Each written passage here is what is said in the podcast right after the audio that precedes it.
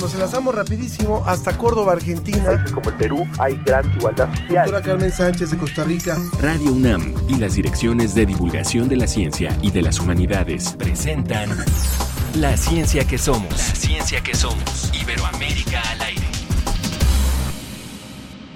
Para ser todo un imperio, todos los hombres necesitan.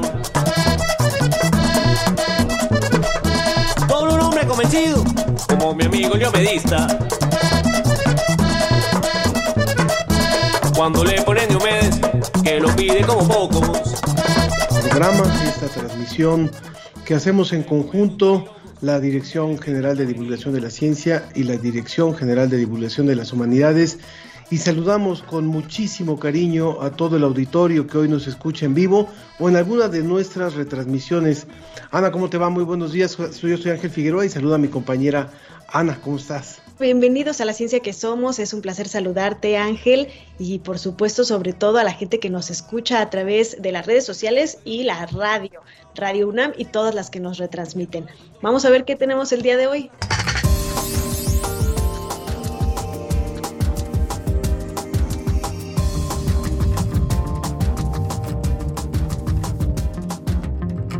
Ahora sí, en el reporte de la agencia DICIT, una investigación arqueogenómica encuentra el origen de las palmeras, de las palmas datileras en Egipto.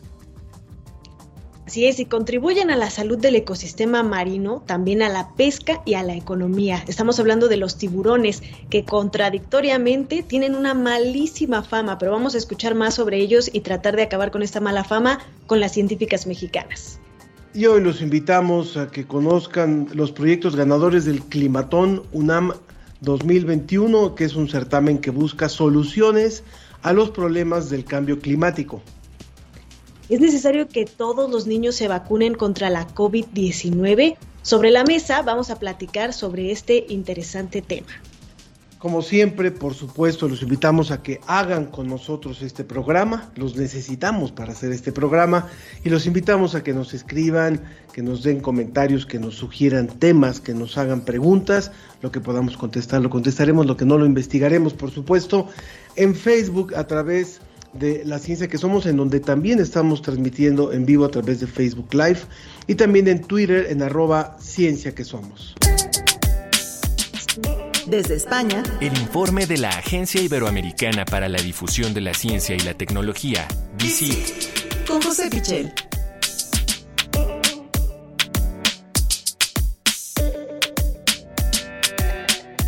Como siempre, nos da muchísimo gusto saludarte, querido José, allá en Salamanca, en donde son por ahí de las 5 de la tarde en este viernes. Cuéntanos cómo, cómo transcurre la semana, cómo llegamos a la, a la parte informativa de esta semana, José.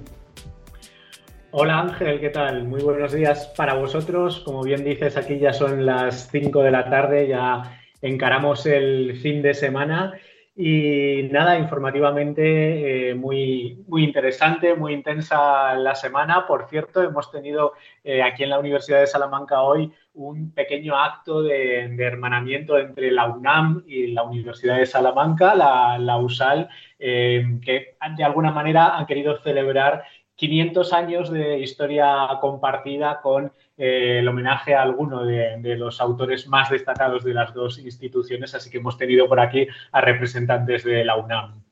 Vaya, qué bien, qué bien, qué bueno que está la presencia también de México por allá. Y bueno, pues nos vamos ya a la información, esta nota que la verdad, cuando hablamos siempre del tema Egipto es súper interesante y todo lo que va saliendo en torno a a posibles eh, descubrimientos. Cuéntanos, por favor, qué es lo que se sabe ahora de esta palma del dátil, las palmas datileras y su uso hace miles de años. Pues fíjate, es una investigación muy interesante porque aúna eh, yo creo que, conceptos muy diversos. Estamos hablando de historia, estamos hablando de genética, estamos hablando de botánica y eh, estamos hablando de las palmas datileras, que son un cultivo muy importante en lugares como Oriente Medio, como África, son muy importantes de hecho para, el sustento de muchas eh, poblaciones y también son muy importantes en Colombia y por eso tenemos esta, esta noticia en DICIT.com. Y es que una investigación de la Universidad Nacional de Colombia ha contribuido a esclarecer cuál es el origen genético de estas palmas datileras y ese origen genético hay que buscarlo en Egipto, en el Egipto de hace más de 2.000 años. Eh, para empezar a contar esta historia, tendríamos que remontarnos a los años 70, cuando una expedición arqueológica allí en Egipto encontró en una necrópolis pues, una serie de, objetos eh, de mucha antigüedad y entre ellos estaba un artilugio que resultó muy curioso, hecho de hojas de palma que tenía, pues eso, una antigüedad en torno a los 2.000 años o más, junto con otros objetos, y en principio los arqueólogos no sabían eh, qué tipo de utilidad podía tener ese, objeto, que era redondo, que estaba hecho, pues eso, de, hojas eh, de palma. Bueno, eh, con el tiempo llegaron a averiguar que era una especie de sellador de jarrones, es decir, que se utilizaba para tapar los jarrones con esas hojas de, palma. Ahí se quedó eh, en, los eh, almacenes del Jardín Botánico de Kew en el Reino Unido. Y eh, tiempo después, muchas décadas después, y gracias a las modernas técnicas de secuenciación genética, de PCR, ahora una serie de investigadores de, todo el mundo, entre los que se encuentran, como te decía, científicos de la Universidad Nacional de Colombia, han podido secuenciar genéticamente esas hojas de palma eh, tan antiguas y han averiguado que resulta que, esta planta es una mezcla de dos palmas anteriores, que serían la conocida como palma del azúcar y palma de Creta, y que eh, se habrían hibridado, habrían, eh, se habrían juntado de alguna manera hace en torno a 2.200 años y gracias a ese origen híbrido, a esa mezcla de, dos especies distintas, tendríamos hoy en día esas palmas datileras, esos dátiles que eh, suponen un cultivo tan importante en algunas zonas del mundo. Así que, desde luego, eh, lo que es la investigación en sí misma y el proceso de investigación eh, es realmente interesante, realmente apasionante, nos ha llamado mucho la atención y así lo hemos reflejado en esta noticia en DICIT que eh, nos llega de la Universidad de Colombia. Y así es como vemos cómo estamos ligados con la naturaleza desde las civilizaciones más antiguas que utilizaban y que a través de ellas podemos aprender pues cómo se comportaban las especies en esta ocasión de palmas. Y bueno, también utilizando resonancia magnética vamos a poder conocer más acerca del cerebro de los fetos. ¿No, José? Es un placer saludarte. Hola, Ana. Por supuesto, es un placer, como todos los viernes, eh, saludarte también. Eh, estamos hablando en este caso de una investigación en la que participan eh, científicos españoles, también en un contexto de una gran investigación internacional que trata de explorar un aspecto todavía desconocido. Hay un órgano de nuestro cuerpo que es fascinante y del que todavía nos quedan muchas cosas por saber, que es el cerebro. Y lo que los investigadores de este estudio tratan de averiguar es cómo es el proceso de maduración del cerebro durante el embarazo, especialmente en la fase final del embarazo, segundo, tercer trimestre de, embarazo que eh, resulta eh, bastante desconocido cómo se forman las conexiones cerebrales, cómo va evolucionando. Y gracias a la aplicación de nuevas tecnologías, de nuevas técnicas, como es una resonancia magnética, pero de una alta resolución y especialmente aplicable a los fetos, es una resonancia magnética fetal de alta resolución, como digo, eh, está permitiendo avanzar en conocer cómo es esa formación, primero de la materia blanca y de las diferentes conexiones de distintas áreas cerebrales. ¿Esto por qué es importante? Bueno, aparte de, la curiosidad científica y del avance que esto puede suponer en el conocimiento de cómo se forma nuestro cerebro, que por supuesto tendría muchísimas aplicaciones, pues evidentemente eh, la aplicación más importante y más directa sería la detección de anomalías o de enfermedades en el propio feto. Eh, una de las cosas que han averiguado y que refleja esta investigación que también comentamos en, en dicit.com, es eh, que las trayectorias de maduración del cerebro no son lineales, dicen los investigadores. ¿Qué quiere decir esto? Bueno, pues que se trata de un proceso biológico muy complejo y que eh, puede evolucionar de diferentes eh, formas en, distintos fetos y todas esas formas pueden ser eh, saludables finalmente, ¿no? Pero desde luego, como decía, es muy interesante la investigación precisamente para detectar posibles anomalías y para buscar también soluciones, evidentemente. Súper interesante, José. ¿Cuál es la diferencia, por ejemplo, dice que se puede observar la materia blanca y siempre cuando hablamos del cerebro hablamos de materia gris? ¿Por qué es importante también eh, poder observar esta materia? Bueno, le tendríamos que preguntar en este caso a, los especialistas, eh, pero eh, porque nosotros pues nos limitamos a reflejar cuál es eh, su trabajo, ¿no?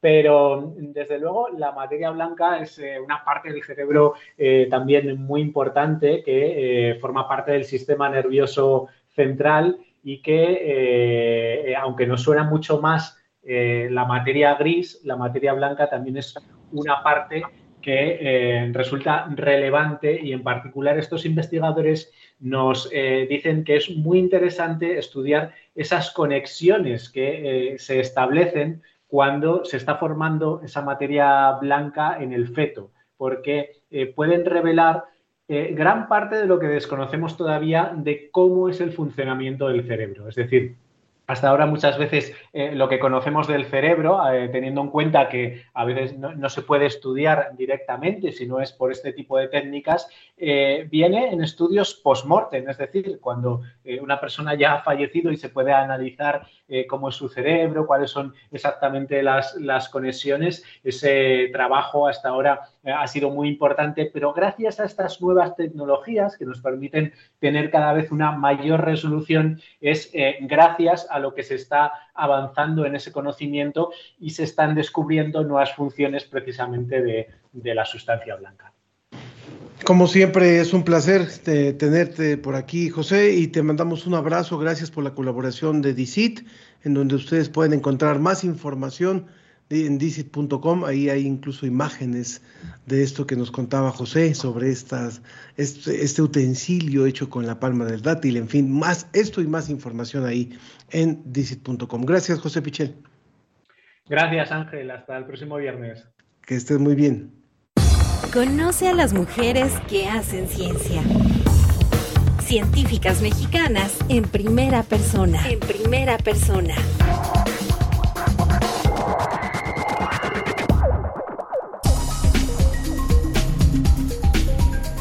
Nos da mucho gusto darle la bienvenida a Xochitl García. Ella es bióloga, maestra en ciencias de la sostenibilidad por la UNAM y actualmente cursa el doctorado en esta misma materia. Y bueno, la verdad es que la, a mí me impactó la información que nos proporcionaron donde este contraste de que en, en lugares como en España puede haber a lo mejor en un año cinco personas que resulten atacadas por un tiburón, o cinco distintas personas que resulten atacadas por algún tiburón, pero a diferencia de eso son millones de tiburones los que el ser humano mata para poder comer la sopa de aleta de tiburón, para poder hacer uso del hígado, en fin, y, tantas cosas que son, eh, la verdad, eh, un, a veces hasta ciertas cuestiones afrodisíacas, y por eso queremos aprovechar para conversar con Xochitl y que nos cuente acerca de este tema del, del a veces mal prestigiado tiburón. Hola. ¿Qué tal? ¿Sí me escuchas? Perfectamente. Sí, claro, pues creo que gracias, agradecer antes que nada la invitación al programa y justo para hablar un poquito de esos mitos que siempre tenemos de el miedo de que si vamos a la playa nos va a atacar un tiburón o que justo eh, siempre creemos como lo que vemos en las películas y pues no, la realidad es que los tiburones no atacan solamente, o sea, ni siquiera somos parte de su menú. A veces llega a ser eh, como confundido, igual que muchos otros animales que nos llegan a confundir, sobre todo a los surfistas que parecen tortugas y los vemos desde abajo con su con, con, la tabla y sus manitas nadando, pues puede ser que se confundan, pero realmente es más fácil que nos atropelle un coche a que nos ataque un tiburón, ¿no? Sí, es muy importante desmitificar este, pues, esta imagen que nos ha pintado el cine, ¿no? Muchas veces de que los tiburones son muy peligrosos y no solo son inofensivos, sino que también son importantes para la economía y sirven a muchas familias para tener un sustento. Cuéntanos un poco más sobre cómo sirve el tiburón en este aspecto.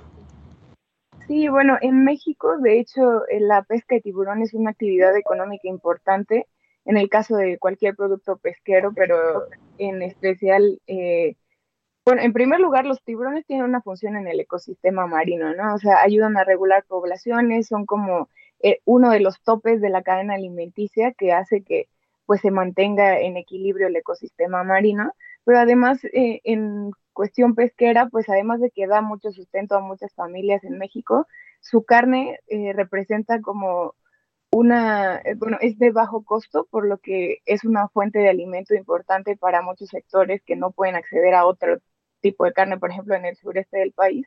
Pero además sus aletas son codiciadas en el, en el mercado internacional, por esto que mencionaban sobre la, la sopa de aleta.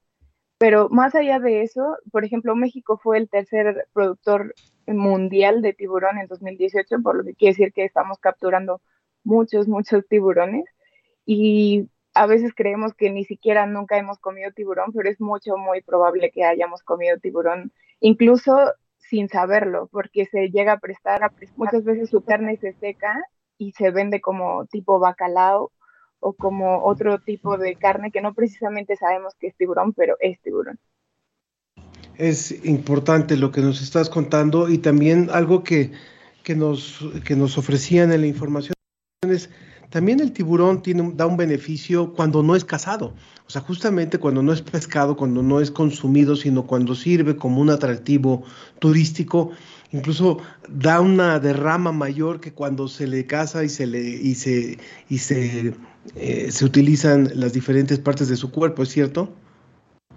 Sí, bueno, eh, dependerá la especie de los tiburones. Hay especies que sí pueden ser mucho más fáciles, bueno, conservándolas más que pescándolas, pero también hay otras que teniendo un buen aprovechamiento sostenible se puede seguir eh, consumiendo de una manera responsable.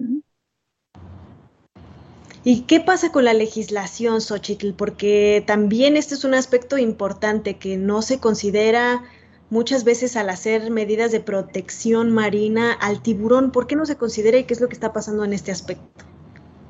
Bueno, en el caso de México es un tema que ha tenido una relevancia mayor en los últimos años, pero realmente en 2006 se publicó la norma oficial 029, que es como de protección de, y aprovechamiento sostenible de tiburones y rayas en México, y tiene muchas especificaciones que hace que su, que su eh, casa, digamos, se vuelva un poco más sostenible. Se empiezan a se regula, por ejemplo, los artes de pesca con los que se permite pescar, que ahora solo son palangres, por ejemplo, que son más selectivos, que dejan fuera otras especies como las tortugas, eh, zonas de crianza que está, donde está prohibida su pesca. Menciona también, por ejemplo, especies en peligro que no se pueden pescar, que tienen veda permanente, y además una veda nacional que es diferente en el norte y en el sur del país, para que dejemos recuperar las poblaciones, o sea, que los, mamás tiburones puedan dar a luz y que se pueda seguir este, aprovechando. Eso en el caso de la pesca, pero también hay la norma 059 de Semarnat que regula cuáles son esas especies que no se pueden, que no se pueden pescar, ¿no? Que solamente se tienen que proteger y cómo protegerlas. También se necesita más información para conocer sus historias de vida y saber cuáles son esas especies que se necesitan proteger más o que están en, mayor vulnerabilidad, porque justo tienen características muy susceptibles a la pesca, porque son animales de baja fecundidad, que quiere decir que no dan a luz muchos, muchos este, tiburones. Ajá, y llegan tarde a la madurez sexual y crecen lento. Entonces, eso hace que no se puedan recuperar al igual que otras especies de importancia pesquera, por ejemplo. Estamos conversando con Xochil García, ella es bióloga y es parte del grupo Científicas Mexicanas y nos está hablando acerca de esto, de, esta especie tan importante como lo es el tiburón y esta especie tan a veces satanizada o a veces tan mitificada. Yo te preguntaría también cuáles son los grandes desafíos que tenemos en México y si hay algunas de estas eh, especies de tiburón eh, que puedan estar incluso en peligro de extinción. Sí, eh, bueno, sí hay especies que tenemos en peligro de extinción, pero yo aquí recordaría que los tiburones son altamente migratorios. A veces no es posible solo restringir las leyes a nivel nacional porque obvio son de gran movilidad y entonces eh, especies que están en México regularmente pues bajan al sur a, América o van al Pacífico o en el Atlántico dependiendo de dónde se encuentren.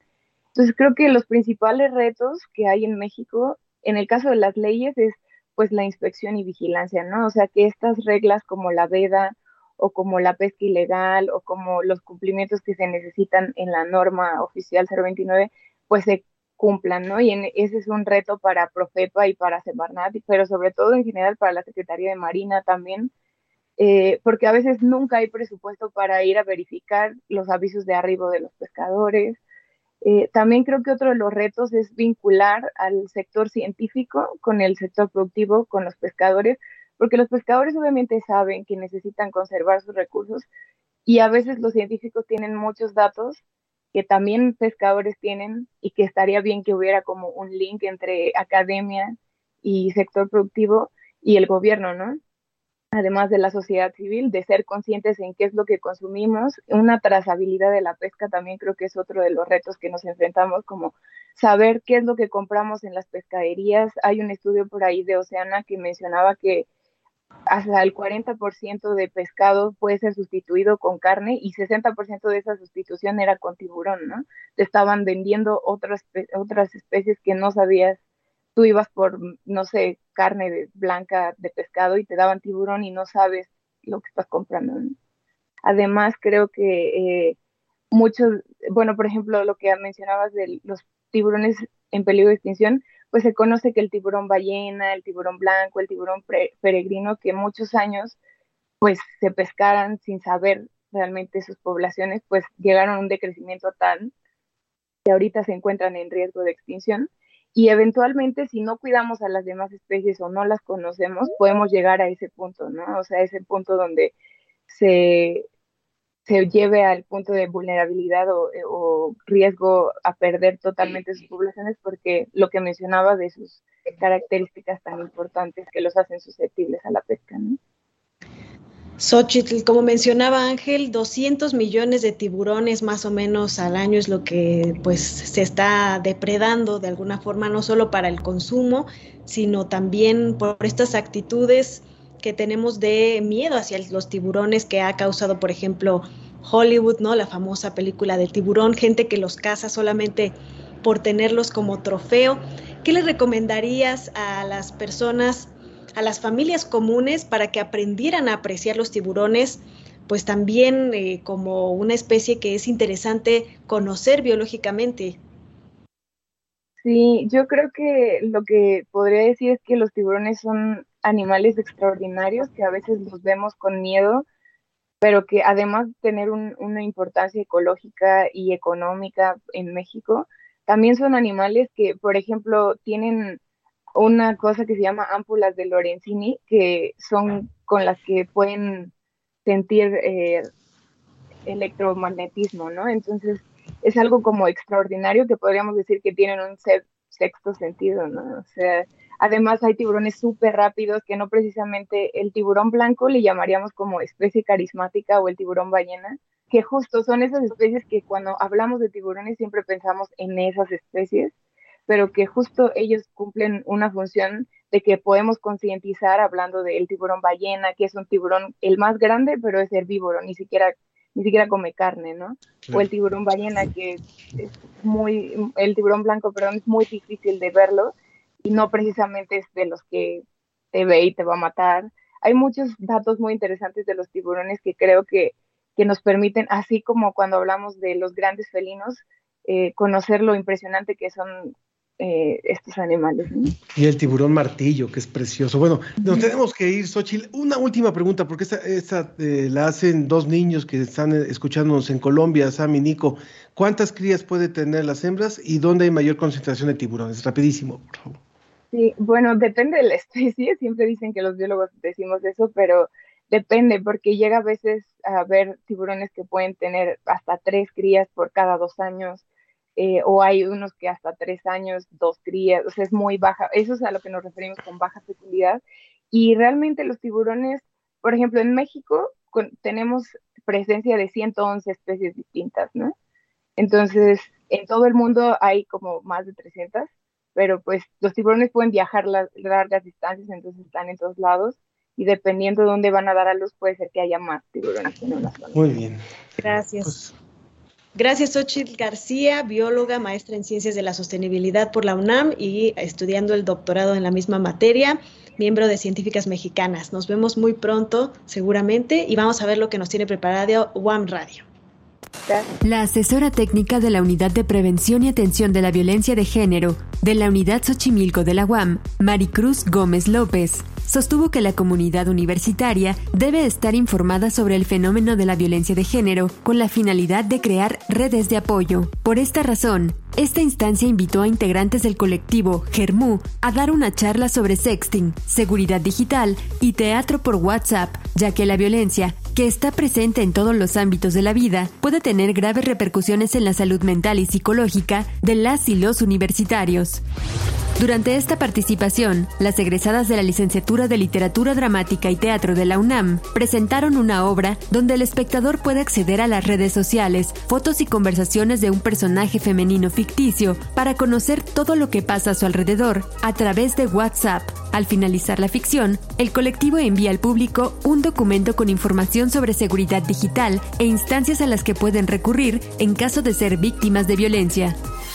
La colectiva Germú además de su compromiso con la labor cultural, la lucha contra la violencia y la prevención del acoso, busca generar sororidad, horizontalidad y espacios armoniosos y seguros para todas y todos. Asimismo, una de las integrantes señaló la importancia de recordar que los ambientes virtuales también son reales y por ello deben buscarse mecanismos de protección al igual que en el plano presencial. Para la ciencia que somos, desde WAM Radio. La ciencia que somos. La ciencia que somos. Entrevista.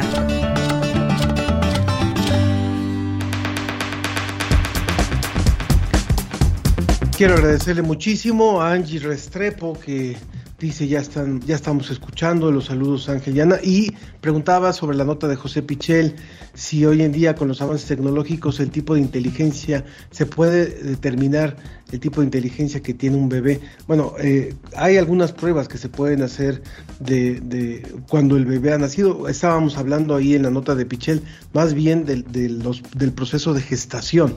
También eh, Mario Alberto Mora, eh, saludos Saludos Sam y Nicolás y buenos días, saludos al equipo. Gracias a todos los que están hoy conectados con nosotros, Ana. Así es, Ángel, tenemos muchos comentarios. Tenemos, por ejemplo, en Twitter, nos dice Ernesto Duarte. Buen día, yo como siempre esperando el reporte desde España de José Pichel. Increíbles sus temas, pero este de Egipto, wow. Uno come dátiles sin saber la historia y que no, y que no sabremos sobre nuestras raíces. Y bueno, también Andrea Asmar nos dice muy buen día a la ciencia que somos, listos para escuchar la información y el aprendizaje de hoy. Y por acá eh, también Guillermo, R. Guillermo nos dice, falta hibridar palmas tequileras con palmas botaneras. ¿Qué te parece, Ángel? Es una buena propuesta. A lo mejor alguno de nuestros invitados ahora lo podrá hacer. Aprovecho para recordarles que nos pueden escribir a través de Facebook, en La Ciencia que Somos, en Twitter, arroba Ciencia que Somos, y posiblemente uno de esos chicos que, que ganaron los primeros lugares en el Climatón podrán tener ese interés que tú comentas, Ana. Resulta que se celebró el Climatón 2021 de la UNAM y están con nosotros Eric Navarro, primer lugar desde Puebla, Miguel Torres desde Guadalajara, segundo lugar, y Mariana García desde Ciudad de México, tercer lugar de este climatón. Bienvenidos, gracias por estar aquí con nosotros. Eric, bienvenido. Gracias, Mariana. Gracias. Saludos hasta, tú estás en la Ciudad de México, Eric allá en Puebla. y también eh, Miguel en Guadalajara. Eh, Ana. Pues bienvenidos, felicidades primero que nada por estas iniciativas que ayudan a México y al mundo. Quisiera que nos explicaran un poco acerca de sus, de sus proyectos, verdaderamente interesantes y fascinantes. Eric, cuéntanos, el tuyo que ganó el primer lugar es muy completo, trata de resumírnoslo brevemente y de la mejor eh, manera posible para que lo podamos entender. Ok, les explico un poco de nuestro proyecto. Bueno, básicamente lo que nosotros hacemos es convertir la materia orgánica en composta. Y actualmente nuestra principal materia prima es el bagazo de las cerveceras. Y bueno, este bagazo lo obtenemos, bueno, se obtiene a partir del proceso cervecero. Y lo que hacemos es pasar por un proceso de lombricomposta. Y además igual agregamos algunas bacterias benéficas que ayudan a acelerar el proceso de compostaje. Y bueno, tenemos una composta que es bastante rica y estas bacterias no solamente aceleran el proceso de compostaje, sino que también ayudan a promover el crecimiento de algunas plantas. Bueno, y es como nuestro principal punto, que es la venta de composta, pero igual tenemos como otras vertientes, como es la concientización eh, a la población en general a través de eventos presenciales o en línea, en los que les mostramos esos productos que son mucho más amigables con el medio ambiente para que puedan así utilizarlos y dejen de utilizar los productos que se ocupan comúnmente, que son como agroquímicos, que dañan muchísimo el ambiente. Y bueno, es como básicamente, en resumen, nuestro proyecto. Gracias, Eric. Miguel, Miguel, segundo lugar, eh, hemos hablado en este programa acerca de las toneladas de alimentos que van a dar a la basura, de alimentos orgánicos que van a dar a la basura, y ustedes tienen una propuesta sobre esto. Cuéntanos, por favor. Sí, pues, pues precisamente nuestra propuesta es un recubrimiento comestible que se aplica sobre las frutas y verduras, pues para evitar esto, ¿no? Para prolongar su vida útil en anaquel y tengan una segunda oportunidad para ser consumidas y no tiren en los vertederos, porque esto genera grandes cantidades de emisiones de, de carbono y pues también es como desperdiciar agua, ¿no? Porque para producir comida es necesario este recurso valioso que es el agua. ¿Hasta cuánto podría alargar la vida de una fruta o de una verdura con este, con esta, eh, este elemento que ustedes están proponiendo a partir del mucílago del nopal? Y aún no tenemos especificado cuánto tiempo más, porque varía, depende de la fruta o la verdura, pero estimamos que se reduce la merma alrededor del 66%. Entonces sí, es una reducción bastante considerable. Súper interesante importantísima esta, eh, pues este beneficio que traería para las frutas y verduras en los anaqueles. Finalmente, Mariana, tercer lugar, estos famosos jardines para los polinizadores. ¿De qué se trata? Bueno, básicamente nosotros eh, intentamos proponer una solución para resolver la problemática del declive de los polinizadores. Eh, bueno, es muy conocido que, por ejemplo, las abejas melíferas este, pues se están perdiendo. Sin embargo, creo que se habla muy poco de los polinizadores nativos. Entonces, nuestra idea con oasis urbanos para polinizadores es usar eh, plantas nativas que sirvan de recursos para eh, los polinizadores de la zona. Eh, lo planeamos hacer con diversos actores sociales, entre ellos, pues, empresas este, particulares, escuelas, alianzas con gobierno, etcétera. Eh, queremos crear estos espacios con el fin de que con varios se logre un corredor biológico que conecte la ciudad con el campo y que se pueda así pues insertar a, a la ciudad como una posible solución a este problema eh, bueno, también proponemos, este, además de la instalación de los jardines, hacer talleres eh, que, bueno, para concientizar a la población sobre estas problemáticas. También queremos, pues, agregar inmobiliario de este, materiales reciclados y varias propuestas más. El monitoreo, por ejemplo, de los jardines con aplicaciones o plataformas digitales.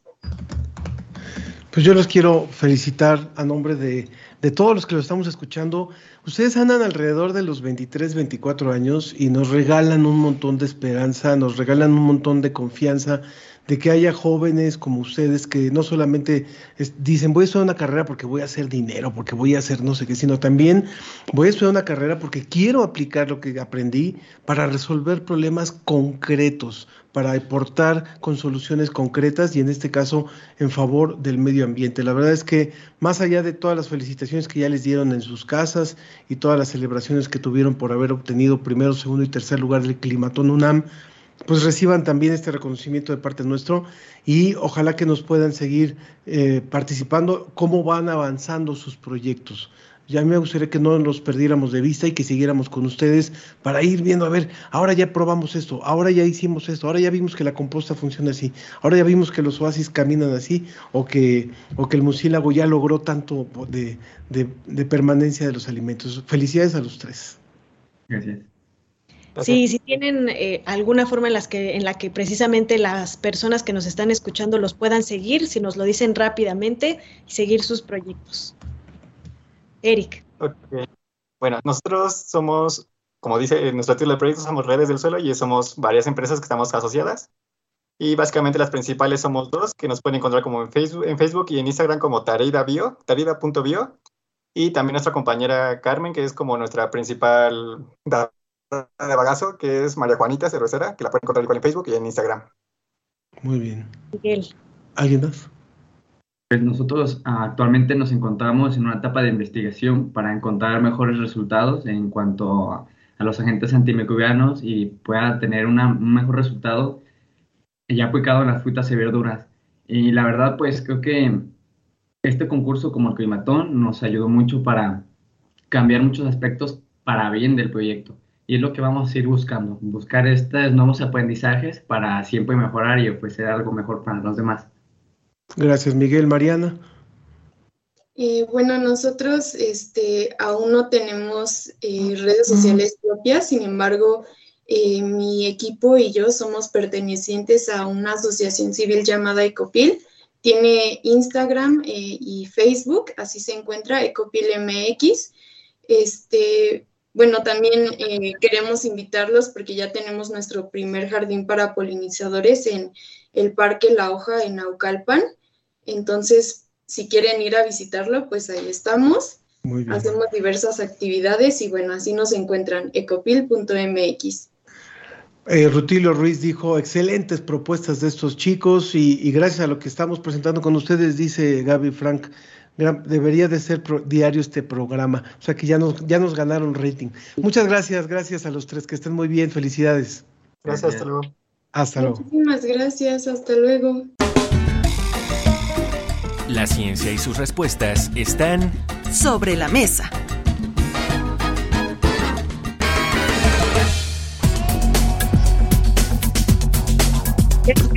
Charla sobre la mesa, este pequeño debate, conversación con varias personas especialistas y ya está con nosotros la doctora Susana López Charretón.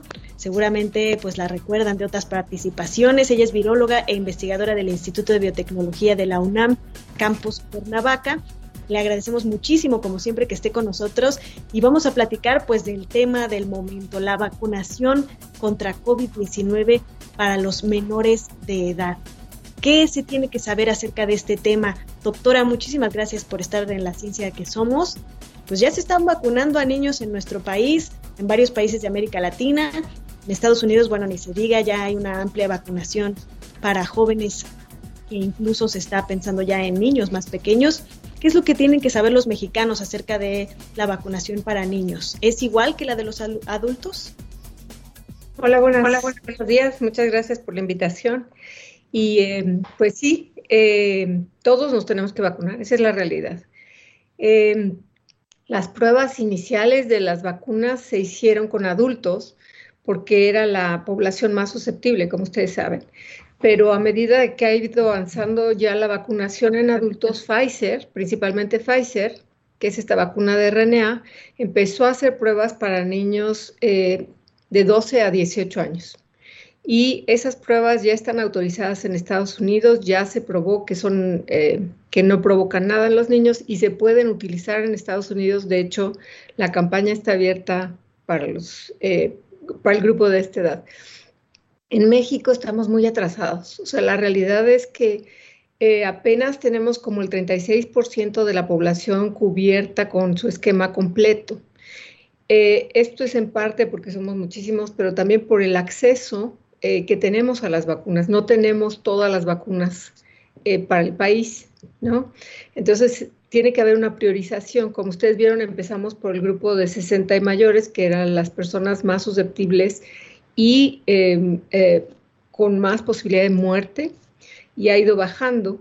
Sin embargo, la cobertura no ha sido tan buena. Todavía nos faltan muchas personas. Si ustedes piensan, somos cerca de 130 millones y pues solamente hay un treinta y tantos por ciento completamente vacunados. Entonces, eh, dado que los niños, eh, la población sana de niños de menores de 18 años, eh, no pasan con tan malos resultados esta enfermedad se ha dejado un poco de lado, pero eso no quiere decir que no se tengan que vacunar. De hecho, es muy importante, mientras no estemos todos vacunados, no vamos a estar seguros, porque los niños, si bien eh, lo cursan quizás muchas veces hasta sintomático, pueden contagiar a personas que todavía no se han vacunado. Entonces, es muy importante. La decisión eh, del gobierno es, yo creo que más bien eh, más en base a la accesibilidad que tenemos en este momento a vacunas. Algo que sería muy importante preguntar, eh, decía Ana que si era la misma dosis o la, misma vacuna que para los adultos, pero, eh, pero sí hay una variante en la, dosis, ¿no? O sea, es decir, la, cantidad de, lo que se inyecta al pequeño cuando es vacunado, doctora. Sí, pero en el grupo de 5 a, 11 años, que ya también eh, hicieron las pruebas clínicas en Estados Unidos con Pfizer, están aplicando un tercio de la dosis normal para este grupo de, pequeños. Y eh, ahora están pidiendo, después de estos ensayos, ya la autorización de la FDA para uso de emergencia en Estados Unidos. Aún no tienen la autorización, pero ya hicieron las pruebas clínicas y saben que con un tercio de la dosis es suficiente. Para los mayores de 18, eh, digo, para 12 a 18 sigue siendo la misma dosis. ¿Cuáles son, eh, hay algunas indicaciones especiales para que puedan recibir los niños la vacuna? Es decir, eh, pues algunas personas se decía que si tienen reacciones alérgicas fuertes, eh, cuestiones específicas de salud, en caso de los niños serían las mismas indicaciones. Sí, básicamente no sabemos, no cualquier persona alérgica no se debe de poner la vacuna. De hecho, la alergia que causa Pfizer es, es una alergia a un compuesto que es muy extraño y es muy raro las personas que tienen este tipo de alergia, eh, de que presentan este tipo de alergia. Sin embargo, eh, como ustedes han visto en las campañas de vacunación, siempre hay una espera de 20, 30 minutos después de la vacuna por si se presentan estos choques anafilácticos que son una reacción alérgica muy fuerte. Eh, lo demás no importa, o sea, si uno es alérgico a ciertos alimentos o a otras cosas, no quiere decir que uno va a ser alérgico a la vacuna. Es lo mismo con los niños.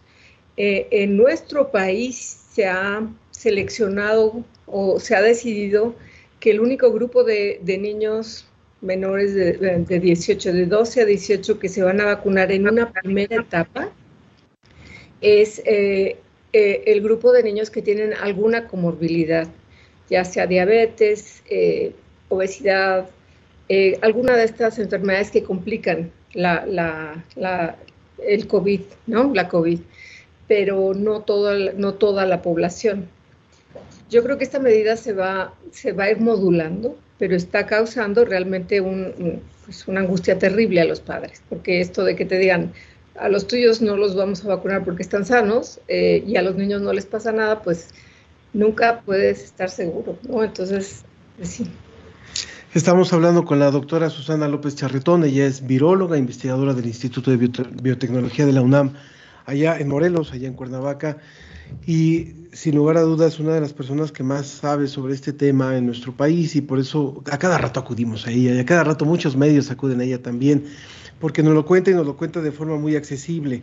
Y la verdad es que, bueno, eh, eh, yo lo viví en esta semana. ¿Para qué, le ¿Para qué me voy a ir más lejos? Yo tengo un hijo de 11 años que esta semana regresó de forma presencial a, la escuela en un par de días y justamente estábamos en ese, en ese conflicto y en esa discusión y con él mismo, ¿no? Y, y, él, aunque se autorice la vacuna para niños de 12 a 18, pues tampoco alcanza, tampoco alcanza para esto. Y lo que más pude yo decirle fue, aunque él deseaba, deseaba muchísimo volver a clases, yo le decía, bueno, ya sabes que hay un riesgo al volver a clases. Y si algo, y si llegaras a contagiarte, lo primero es guardar la calma, ¿no? O sea, no, no angustiarse y tratar de, vivir bien lo, lo mejor posible esto.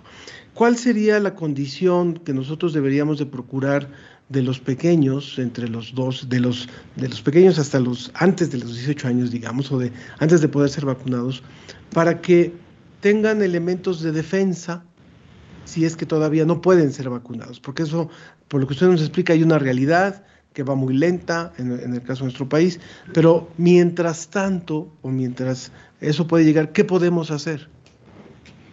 Pues yo creo que eh, es muy importante repetirles las medidas que todos tenemos que tomar. El uso de cubrebocas, tenemos que aprenderlo a usar desde chiquitos, ¿no? Es muy incómodo, especialmente para los niños que son tan activos y que se mueven tanto, pero si acostumbran y les damos una muy buena instrucción en casa de no se cambian los cubrebocas, porque ya hay muchos chistes de que, ay, me gusta más el tuyo, eh, los cubrebocas son personales, no se cambian se usa todo el tiempo, no se está tocando el cubrebocas y nos lavamos las manos lo más frecuentemente posible y no nos acercamos mucho a nuestros amigos, ¿no? Esa es la, protección que necesitamos tener. Eh, sé que las escuelas están siendo muy cuidadosas acerca de la ventilación. La principal vía de contagio, sabemos ahora, es, es el aire. El virus se suspende en el aire por mucho tiempo. Entonces, si estamos en cuartos cerrados, empieza a acumular mucho virus y es ahí donde nos los respiramos y donde nos podemos contaminar. Entonces, el aire libre es lo mejor que nos puede suceder, ¿no? O sea, que haya ventilación en todas partes, en los salones, pero pues el cubrebocas también nos protege muchísimo. Entonces, pues es eso, ¿no? Y conservar la calma, yo creo que es lo mejor, porque aún eh, lo que sí sabemos es que los niños la pasan menos mal, afortunadamente, ¿no? No quiere decir que no se enfermen, no quiere decir que no lleven, puedan llegar a estados graves, pero es mucho menos el porcentaje, ¿no? Lo que se ha visto es que el porcentaje aumenta con comorbilidades y por eso ya están empezando a planear la vacunación de niños que tienen esas comorbilidades porque sí tienen el riesgo digamos, el grupo de, 12 a 18 tiene el mismo riesgo de, enfermedad grave que el grupo de 40 a 50 por una comorbilidad. Entonces ahí hay que cuidar. Tenemos varias preguntas del público, doctora, rapidísimo. Las alergias, pregunta Moisés Luna, las alergias solo se dan en las siguientes horas posteriores a la aplicación de la vacuna. Y él también pregunta si no se espera que exista alergias que se presenten a largo plazo. Hasta ahora con los adultos no ha habido ese caso. Eh, lo que ha habido es esta reacción muy fuerte que se llama un choque anafiláctico, que es, eh, digamos, que se cierran las vías aéreas, se, contraen mucho, cuesta mucho trabajo respirar. Esa es una reacción alérgica muy fuerte, muy violenta y, de, y bueno, muy grave, pero si se atiende a tiempo, eh, se, se resuelve fácilmente, ¿no? Eso es lo que hemos visto alergias a largo plazo no hay mucha documentación acerca de eso. También pregunta Raúl Santos, ¿cuál es el porcentaje crítico de vacunación para alcanzar la protección de rebaño? Aunque es un número alegre, digamos, es muy difícil tenerlo exacto. Calculan que cuando el 70% de la población ya está inmunizada, podemos empezar a, a, decir que estamos en inmunidad de rebaño, pero ese número varía, ¿ok? Puede ser 70, 90. Pues como bien lo mencionaba, doctora, eh, a partir del 1 de octubre en México se abrió la posibilidad de registro para que se les aplique la vacuna de Pfizer, que es la que está aprobada a los niños con comorbilidades, es decir, inmunosupresión con trasplantes, VIH, cáncer, enfermedad pulmonar crónica grave, afecciones del riñón, hígado o sistema digestivo, enfermedad neurológica crónica, enfermedades cardiovasculares, diabetes, obesidad grado 2 o mayor y también a las embarazadas adolescentes Pero hay otra forma de acceder a la vacuna, esta es a través de amparos que se han estado eh, pues gestionando y queremos darle la bienvenida a la licenciada Alma Franco, ella es egresada de la Universidad Autónoma Benito Juárez de Oaxaca y socia del despacho jurídico corporativo Franco. Y además es mamá, también como, como tú, Ángel, pero un niño un poquito más grande, ya de 12 años, pero que logró vacunarse el 17 de septiembre gracias a este amparo que es está viendo junto con otros especialistas eh, pues que han estado ayudando a papás desesperados a que accedan a esta vacuna a través de amparos. Bienvenida, licenciada, gracias por estar con nosotros. ¿Cómo les ha ido con esto de los amparos? Ya hay varios centenares de niños que se han logrado vacunar en el país. A ustedes, pues, ¿cómo les ha ido con esto? Hola, buenos días, Ana. Buenos días, señor Ángel. Y buenos días, doctora Susana. Un placer estar con ustedes. Un placer en su auditorio. Pues bueno, aquí en Oaxaca únicamente se han se han inoculado a 38 niños, ninguno de ellos ha tenido ningún tipo de reacción ante la, la primera dosis. Y bueno, finalmente sí hemos tenido muchos problemas, obviamente tuvimos muchos problemas con estos dos grupos que se inocularon el 17 y el 24 de septiembre pasado. Ello en virtud de que a través de los juicios de amparo una de las medidas que han estipulado los jueces federales es precisamente que debemos de tener una valoración médica previa a la inoculación por parte de del sector salud, de cada uno de los estados. Creo que esto también se ha visto a nivel, a nivel nacional, que así están saliendo las suspensiones otorgadas de plano y de oficio. Y bueno, en lo que nos hemos encontrado aquí con esto es que tenemos que asistir a un centro de salud del gobierno, del Estado, en particular de cada una de las entidades. Nos ponen en grave riesgo porque digo, yo a mi hijo lo tuve cuatro horas en el Hospital de la Niñez Oaxaqueña, que es un área COVID también, encerrados, con otros niños un gran riesgo, ¿no? Imagínense los de comorbilidades, que ya fueron también inoculados seis niños de comorbilidades en esa etapa en septiembre. Y pues bueno, esa es una gran angustia para los papás, los que pasamos por eso. Y, bueno, a nivel nacional creo que se está dando también este gran conflicto, ¿no? De que no, no informan a qué centros de salud los ponen en grave riesgo, obviamente, al asistir a, a, centros de salud los menores, porque son los menores los que han tenido menos movilidad social. Y eso, eso yo lo he enfatizado ya ahorita. Ahorita con la entrada a clases, por ejemplo, en Estados Unidos, está incrementándose considerablemente los contagios en menores. Se está agravando la salud de estos. ¿Por qué? Porque están eh, eh, pues en un lugar cerrado, obviamente como lo dijo la doctora, pues son menores que, digo, a pesar de que se les dice y todo esto, pues sí, se están tocando y a veces pierden la noción y se acercan a los compañeros porque es parte también, ¿no? De, este desarrollo de los niños, ¿no? El querer eh, este, interactuar con ellos, tocarse, porque digo, también es un reflejo de nosotros los adultos que queremos tener este contacto físico, ¿no? No es nada más de a, una cierta distancia, imagínense en menores, ¿no? Pero bueno, creo que está aumentando mucho esta situación de, del riesgo. ¿Por qué? Porque ya va a haber y ya hay mayor movilidad en este grupo, que no está prevenido en cuanto a la concreción respecto a la inoculación, y creo que es algo que no han visto. Ya se está viendo este fenómeno del incremento de, de, mortandad en Estados Unidos. Entonces, si no nos ponemos nosotros aquí a nivel nacional, ¿no? Eh, eh, a, a, inocular este grupo, ahorita con el ingreso a clases, incluso aquí en Oaxaca ya están las híbridas. A partir del 27 de febrero y entraron. Y obviamente es como dice aquí el señor, mis hijos se mueren de ganas de ir a la escuela, ya, ya están hartos, están, llevan año y medio que ha tenido muchas repercusiones psicoemocionales en los niños, ¿no? Al grado de que experimentan incertidumbre, inseguridad, este, digo, no están eh, con todos estos, entonces digo, creo que, que ya es hora de que ya se inicie ya también eh, por parte del gobierno federal a, meter este grupo de niños, ¿no? De 2 a 17, yo entiendo que ahorita no están todavía autorizados a nivel nacional México por la COFEPRIS y que va a estarlo, creo que a finales ya de este mes la, la OMS ya lo autoriza, ¿no? Por parte de la FDA, de la inscripción del registro que solicitó la COFEPRIS, este, perdón, Pfizer. Pero bueno, creo que, que ya es ya es momento, ¿no? De, de iniciar con esto y de que también otra, otro, lo que sí quería comentarles es a nivel nacional, me han comentado muchos papás que obtuvieron mi celular, este gran problema de lo de los, las valoraciones médicas. Yo, en lo personal, ya lo que estoy haciendo aquí en los juicios de amparo, yo ya no me espero a que me giren el oficio, a que me... No, yo estoy buscando un centro de salud en donde vayan todos los niños con una separación de horario, en donde no estén en un lugar encerrado. ¿Y qué lo hago? Ya lo hago de manera extraoficial, porque hay muchos padres de familia que son del sector salud, que están en áreas COVID y que dicen, estamos preocupados porque tenemos a nuestros niños y los podemos contagiar. Entonces, esos mismos doctores son los que nos están apoyando aquí en el estado de Oaxaca porque estamos en paro, aparte de eso, ¿no? Tenemos un sector salud colapsado aquí. Entonces, no, pues no hay centros de salud.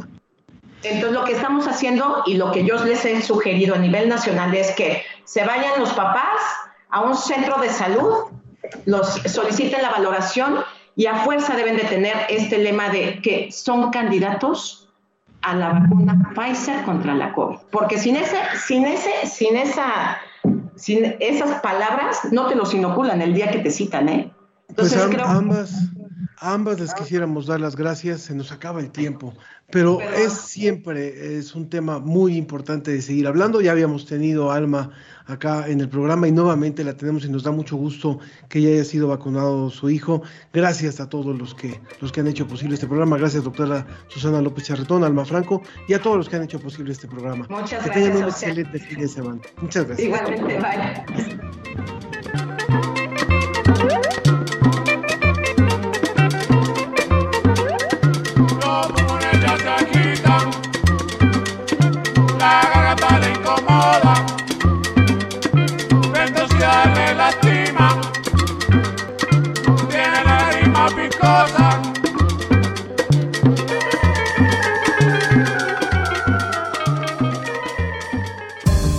Fue La Ciencia que Somos. Iberoamérica al aire. La Ciencia que Somos. la Ciencia que Somos. Una coproducción de Radio UNAM y las direcciones de divulgación de la ciencia y de las humanidades.